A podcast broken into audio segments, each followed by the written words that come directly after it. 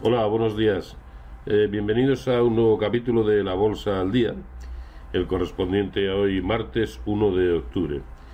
Eh, bien, ayer eh, las bolsas, prácticamente todos los índices a nivel mundial, rebotaron y este gráfico que tienen en pantalla es el del SP500 y en principio no parece nada extraño que haya sucedido y que estén rebotando, puesto que lo hacen tras tocar en dos ocasiones casi continuadas el tremendo soporte que presenta en la zona de 2950.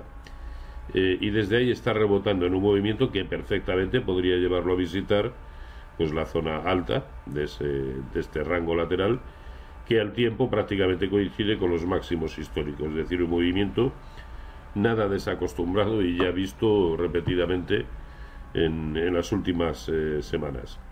Em, y además es algo que perfectamente puede suceder, lógicamente, en el resto de índices. Observen que también en Nasdaq 100 ha ido a buscar zonas de soporte eh, importantes.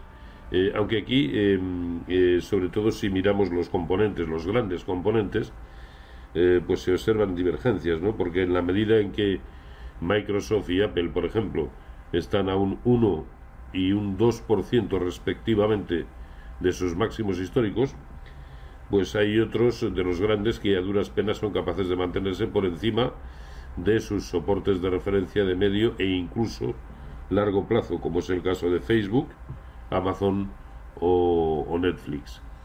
Eh, bien, pero parece que ahora a corto plazo lo que toca rebotar, de hecho los futuros vienen anticipando subidas en torno a un 0,3, 0,4%, así que cabe pensar que a corto plazo esto pueda suceder. Yo creo que es mejor tratar de aprovechar este supuesto rebote más en los propios índices que en títulos en concreto, por, simplemente por un tema de, volatilidad. En consonancia con ello, es previsible también que los índices europeos acometan movimientos similares. De hecho, eh, a estas las 9 y 9 minutos, ya hemos abierto con un pequeño hueco al alza. Este es el caso del, del DAX alemán. Ya está atacando los máximos anteriores y perfectamente puede tener fortaleza para buscar el máximo, que tampoco es decir gran cosa, el máximo es 12.660, previo paso o no, ya lo veremos, a empeños superiores. ¿no?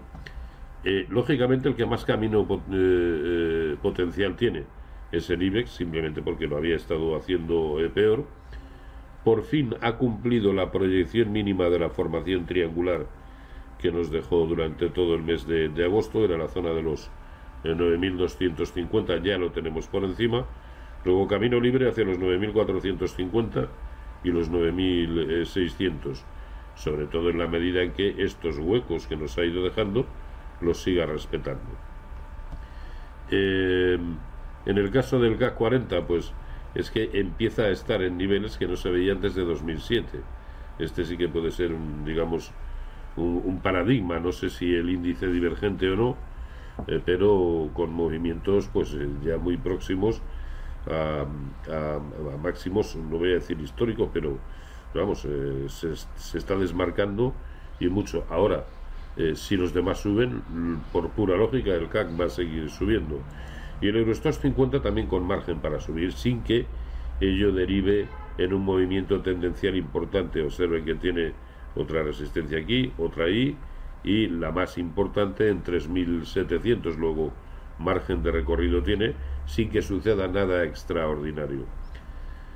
El que provoca más dudas, como casi siempre, es el índice sectorial bancario europeo, que ahora mismo se encuentra equidistante de la resistencia y el soporte que ya ha establecido a corto plazo. Ahora bien, si esto es una formación de bandera, que, no, todavía no ha roto, ni mucho menos, y esto es el mástil, la proyección mínima es muy muy eh, es bastante amplia, tanto como para ir a buscar niveles por encima del 0,6-18% de Fibonacci. Pero eso es algo que de suceder tiene que confirmar. De momento, eh, digamos que no inspira confianza hasta que supere esta zona, el máximo anterior, en la zona de 90-50.